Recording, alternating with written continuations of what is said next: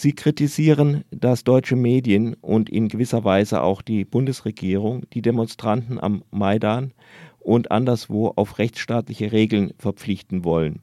Ist Janukowitsch nicht gewählt? Kann jeder, der eine Menge versammelt, daraus ein Recht auf den Sturz der Regierung ableiten? Sicherlich nicht. Äh, ich bin ein überzeugter Anhänger der Rechtsstaatlichkeit.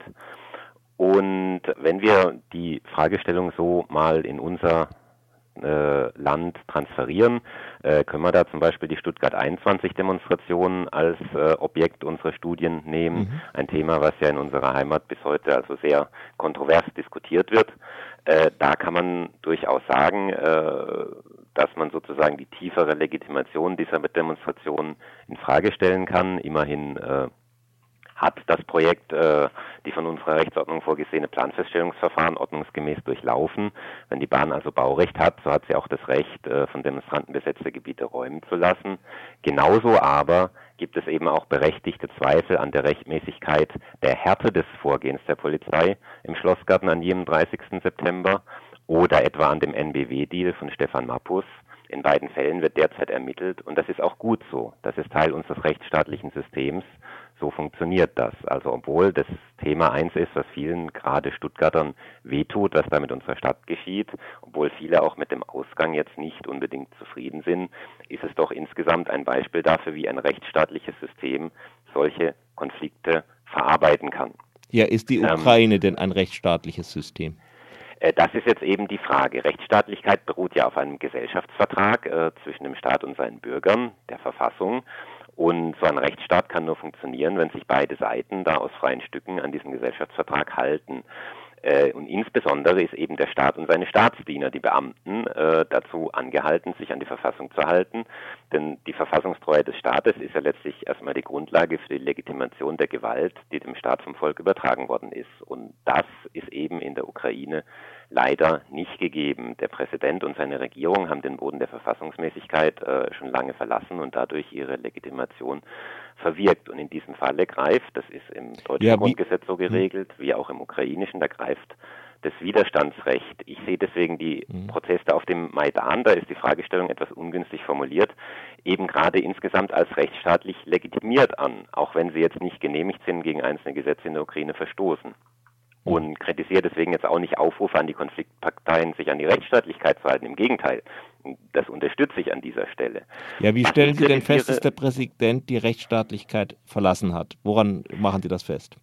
Genau, äh, das ist eben der Punkt. Ähm, äh, wir nehmen in Deutschland äh, die Situation in der Ukraine durch eine deutsche Brille wahr. Wir gehen implizit davon aus, Präsident, Polizei, Gerichtswesen, die verhalten sich alle rechtsstaatlich und dann kommen wir eben zu falschen Anordnungen. Ich möchte also exemplarisch ein paar Punkte rausgreifen. Das erste, äh, es ist richtig, Präsident Janukowitsch wurde äh, gewählt. Ich will mich an dieser Stelle auch nicht an der Frage aufhalten, wie viel Prozent seiner Wählerstimmen authentisch waren, wie viel Prozent durch Fälschung hinzukamen. Äh, da kann man sich beliebig lange drüber streiten. Äh, das Thema ist aber insofern nicht relevant, als auch die Opposition Wahlfälschung betrieben hat und man sagt also so, das wird sich schon wieder irgendwie rausfaktoriert haben. Darum geht es nicht, sondern worum es geht, ist, dass er nach seiner Wahl äh, einen in den westlichen Medien kaum beachteten Staatsstreich durchgeführt hat äh, im Jahre 2010. Was ist da passiert? Äh, da hat es äh, plötzlich und unvermutet diverse Rücktritte von äh, Richtern des Verfassungsgerichtes gegeben. Der eine aus gesundheitlichen Gründen, der andere hat nicht kommentiert, warum und so weiter. Dann wurden neue Verfassungsrichter benannt und zufällig, zufällig äh, war dann hinterher das Verfassungsgericht eben mit Leuten besetzt, die alle dem ferneren Dunstkreis des Präsidenten, der Präsidentenfamilie zuzuordnen waren. Daraufhin wurde dem Prä Verfassungsgericht eine Klage gegen die äh, geltende Verfassung vorgelegt und das Verfassungsgericht hat äh, die zu dem Zeitpunkt geltende Verfassung der Ukraine äh, aufgehoben und eine ältere Redaktion wieder in Kraft gesetzt nach der das Parlament, äh, der Minister, äh, Ministerpräsident und das Ministerkabinett zu reinen Marionetten des Prä äh, Präsidenten degradiert wurden. Äh, Janukowitsch hat dadurch also seine Legitimation, äh, also hat dadurch äh, sich Vollmachten angeeignet, die der Wähler ihm so nie zugedacht hatte. Und das ist der erste Punkt, wo man sagen muss, hier hat der Präsident seine Legitimation verloren. Äh, Zweitens, äh, die Ordnungskräfte, äh, die Polizei in der Ukraine, äh, die sind nicht in der Lage, Opfer von Verbrechen zu schützen. Es gibt vielmehr zahlreiche Belege dafür und ich habe das leider auch im engen Familienkreis in meiner Zeit in der Ukraine miterleben müssen, dass die Polizei und dessen auch Entwicklungen die schon auf die Zeit vor Janukowitsch zurückgehen, ja, also dass die Polizei umgekehrt verbrecherische Gruppierungen schützt und selber Verbrechen begeht. Äh, allerdings haben diese Entwicklungen in der Zeit unter Janukowitsch sozusagen ihre perverse Kulmination erreicht. Wer also wie Aktivisten wie äh, Bulatov, Luzenko, Verbitsky und andere unangenehme Meinungen äußert, der wird entführt, gefoltert und halbtot oder ganz tot im Wald, äh, in den Wald geworfen. Äh, die Regierung selbst äh, rekrutiert Raudis, äh, die sogenannten Tituschki, und entlohnt sie mit Geld und, und Drogen dafür, dass sie die Demonstranten aufmischen, dass sie Proteste mit gewalttätigen Provokationen diskreditieren.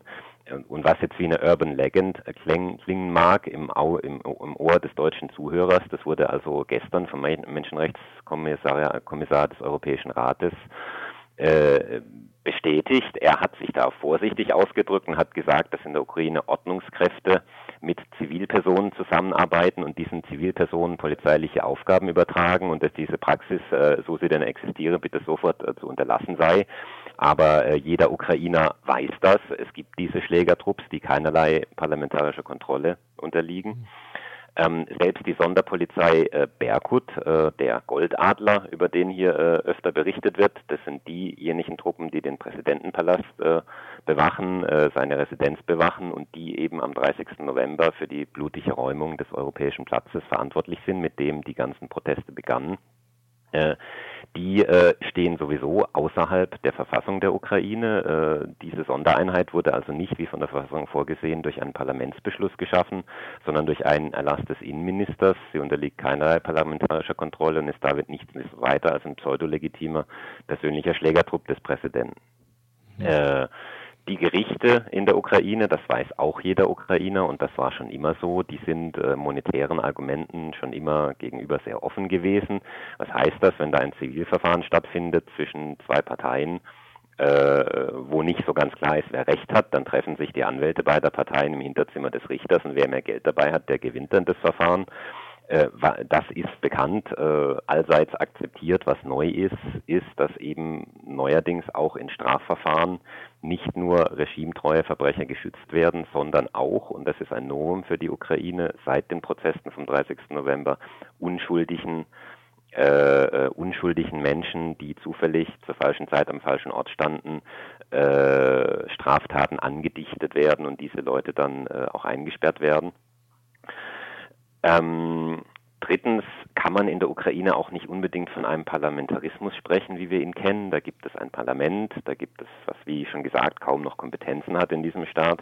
Da gibt es äh, Parteien, äh, aber diese Regierungsparteien wie auch die Oppositionsparteien, äh, dessen letztlich alles äh, Businessprojekte. Also für einen Listenplatz äh, auf der Wählerliste einer solchen Partei, äh, auf der Kandidatenliste, da zahlen die äh, Kandidaten hohe Summen und die Abgeordneten, die gewählt werden, die nutzen dann die Macht und vor allem auch die Immunität, die mit einem Sitz im Parlament verbunden ist, vorrangig zur Beförderung ihrer eigenen, meistens recht zweifelhaften Geschäfte.